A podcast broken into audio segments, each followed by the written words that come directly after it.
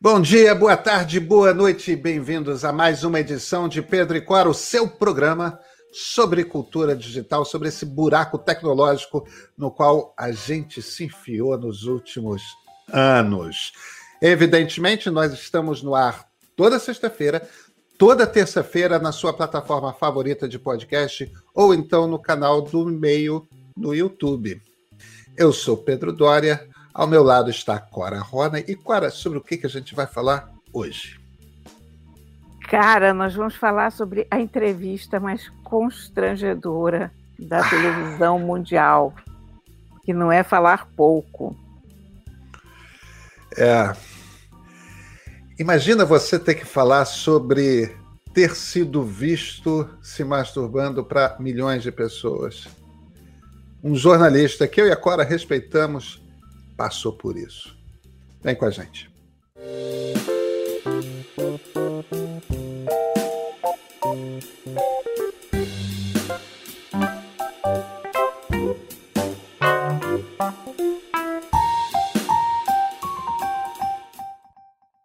Pedrinho, eu estou aqui muito.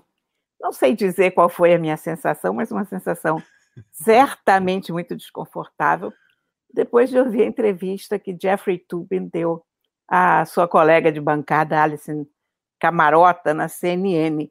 O Jeffrey Tubin, como a gente sabe, foi mandado para a geladeira pela CNN há coisa de seis meses, porque durante uma reunião de pauta com os colegas da New Yorker, ele achou que ele estava sozinho no quarto, começou a se masturbar. E, naturalmente, isso virou o escândalo do momento. A New Yorker o demitiu por conta disso, que eu acho absolutamente bizarro, mas a CNN, depois de deixá-lo na geladeira, o trouxe de volta. Mas não basta trazer de volta, você aí tem que fazer a penitência, você tem que se ajoelhar no grão de milho e tem que dar uma entrevista explicando por que é que você fez isso, o que, que te passou pela cabeça. E o que, que eu posso dizer? Me parece a maldição do Zoom, a praga do Zoom. Uh, uma daquelas coisas que nunca teria acontecido se não tivesse uma câmera aberta virada para você durante um momento que, em tese, em tese, não deveria ser privado, mas a gente esquece que, que você achou dessa história toda?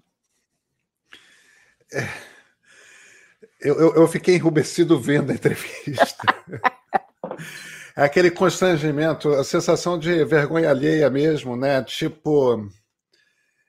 É, é, pô, que bom que o Tubin manteve o emprego na CNN, mas teve de pagar uma penitência mesmo, né? Como se fosse aquelas coisas de igreja católica medieval, é, de você pode você pode continuar vivendo, a gente não vai botar você na fogueira, mas você tem que ajoelhar no milho, ficar no pau de arara não sei quanto tempo, quer dizer, você tem que viver uma tem que falar sobre seu momento de masturbação para o amplo público da CNN, que é uma coisa imensa, ao vivo, na cara dura. É e, e, e, o que o Tubin e o que o Tubin responde para Alison Camerata é que é, passou por aquilo, a, a, foi um momento de intervalo da reunião, achou que a reunião estava é, que, que, a câmera estava desligada, uma coisa que ele tinha desligado. A, gente não pode deixar de dizer que ele é um advogado de mais de 70 anos, né? É, ou de por volta de 70 anos, quer dizer, é, 60 muitos. É, muitas pessoas dessa geração, de fato, se confundem com tecnologia, né, Cora? É, não é. Fora pessoas como algumas que eu conheço, é... se confundem com tecnologia. E, e, e, e, mesmo quem não se confunde, né? A gente vive com essas coisas o, o, o, o tempo todo o que ele diz, em essência, é que ele está aprendendo a ser uma pessoa melhor depois desse momento. E sabe, algumas, algumas coisas batem em mim é, após assistir a essa entrevista barbaramente constrangedora. O Tubin é um dos melhores analistas de direito da imprensa americana. É, questões relacionadas à, à, Constituição, Suprema Corte. Ele é capaz de explicar essas coisas com um nível de profundidade para que a pessoa mais ignorante no assunto seja perfeitamente capaz de entender. Você abrir mão de um analista desses é uma estupidez, é um desserviço para os leitores, para os espectadores, tudo mais. O cara faz bem o trabalho dele. É, a, a New Yorker foi fundada, Cora, é uma das revistas, eu, a quantidade de livros sobre a New Yorker que eu já li, biografia dos editores-chefes, é, é uma revista que eu admiro muitíssimo, um dos pontos onde nasceu o jornalismo literário. É uma, é uma revista que nasceu ali nos anos 20, imediatamente após a Primeira Guerra, na era do jazz, para trazer gente como Scott Fitzgerald para escrever nela. Fundado por um cara que era o editor-chefe inicial, Harold Ross, que era um cara que queria fundamentalmente: olha, os Estados Unidos estão virando um outro país, Nova York está virando uma cidade incrível, e é ainda uma cidade incrível. Precisamos de uma revista cosmopolita, uma revista que pertence ao mundo, que fala com humor inteligência, e a revista ainda é isso. Ela jamais deixou de ser isso. É, editores espetaculares passam por ali. Enquanto que a CNN é uma empresa da Geórgia, de Atlanta. É, é, é, é, aquele canto dos Estados Unidos que ficou no lado do mal na Guerra da Secessão. É, é, é um ambiente. É claro que a Atlanta tem um ambiente é, cosmopolita, mas fica num estado profundamente careta. Para mim, uma grande surpresa, Cora, que, que a New Yorker tenha demitido ele e a CNN tenha compreendido que o cara vacilou.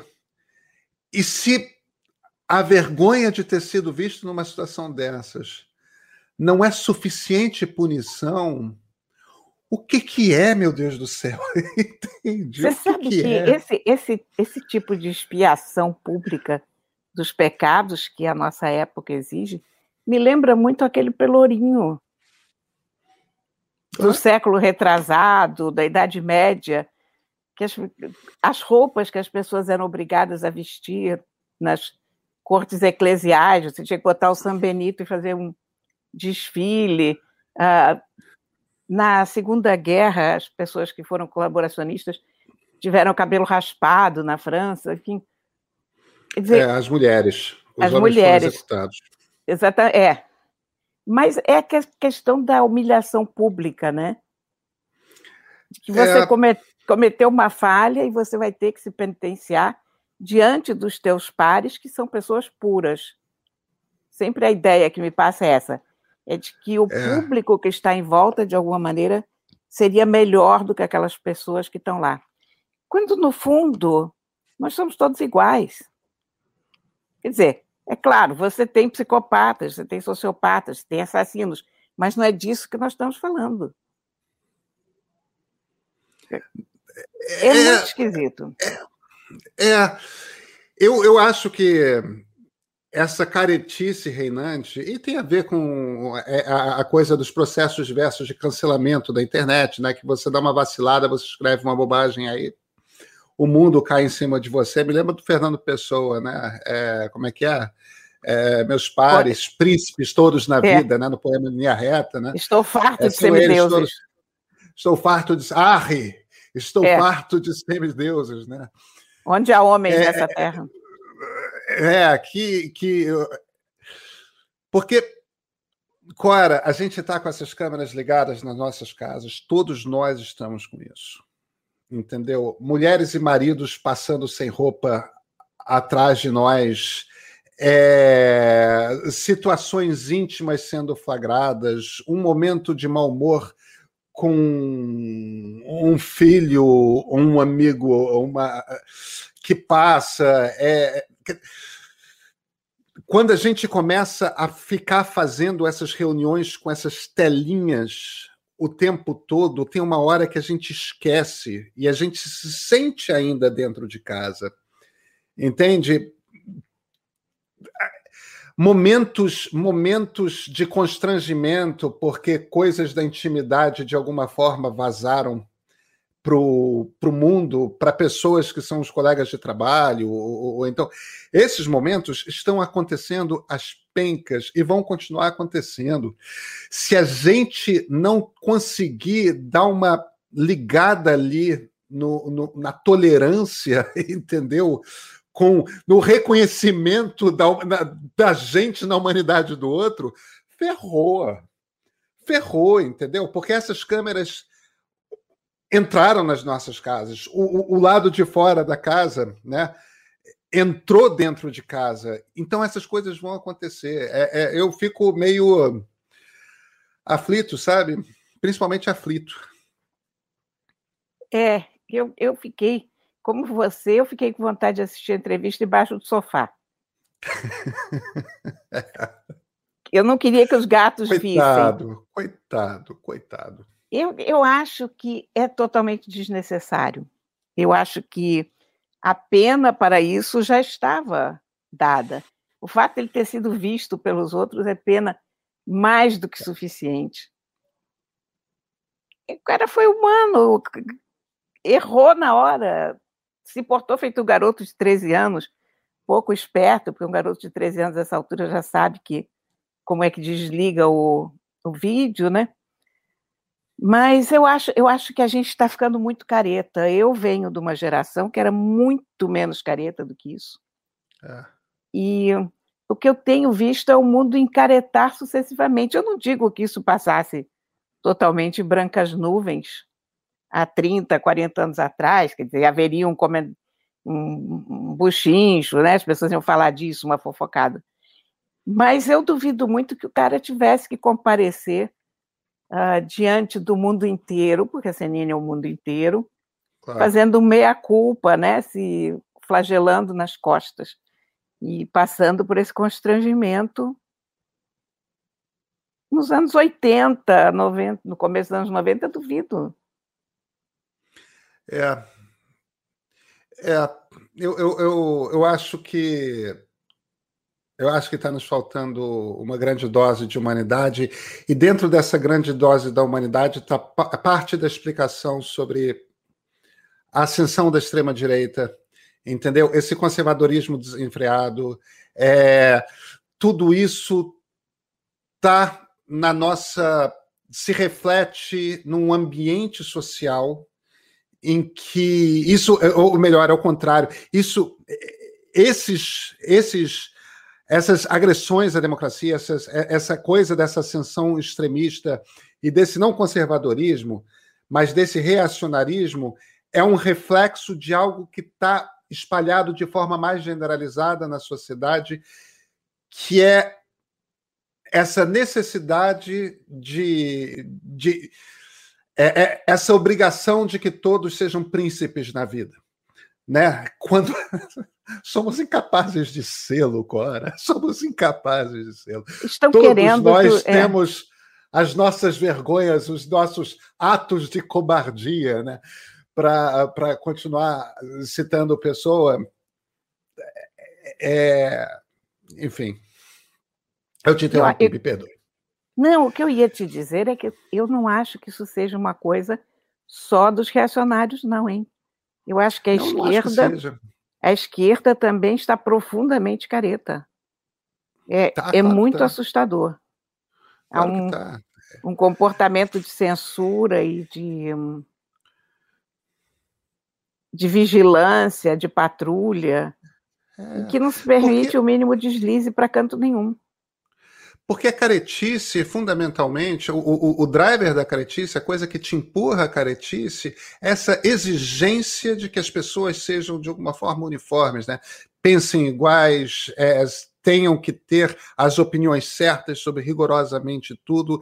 E se você não pensa rigorosamente igual a mim, se você não age rigorosamente igual a mim, se os seus valores não são um espelho dos meus valores, então, é, você é uma pessoa ruim, você é uma pessoa que precisa ser cancelada até que você dobre ao ponto de se adequar, né? É, isso, é, eu estamos num ambiente de opressão, no fim das contas. Eu acho que é isso que a gente está é. concluindo. Né?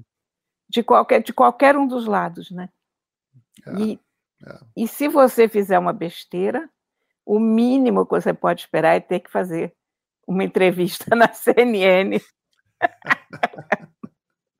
tentando explicar o inexplicável.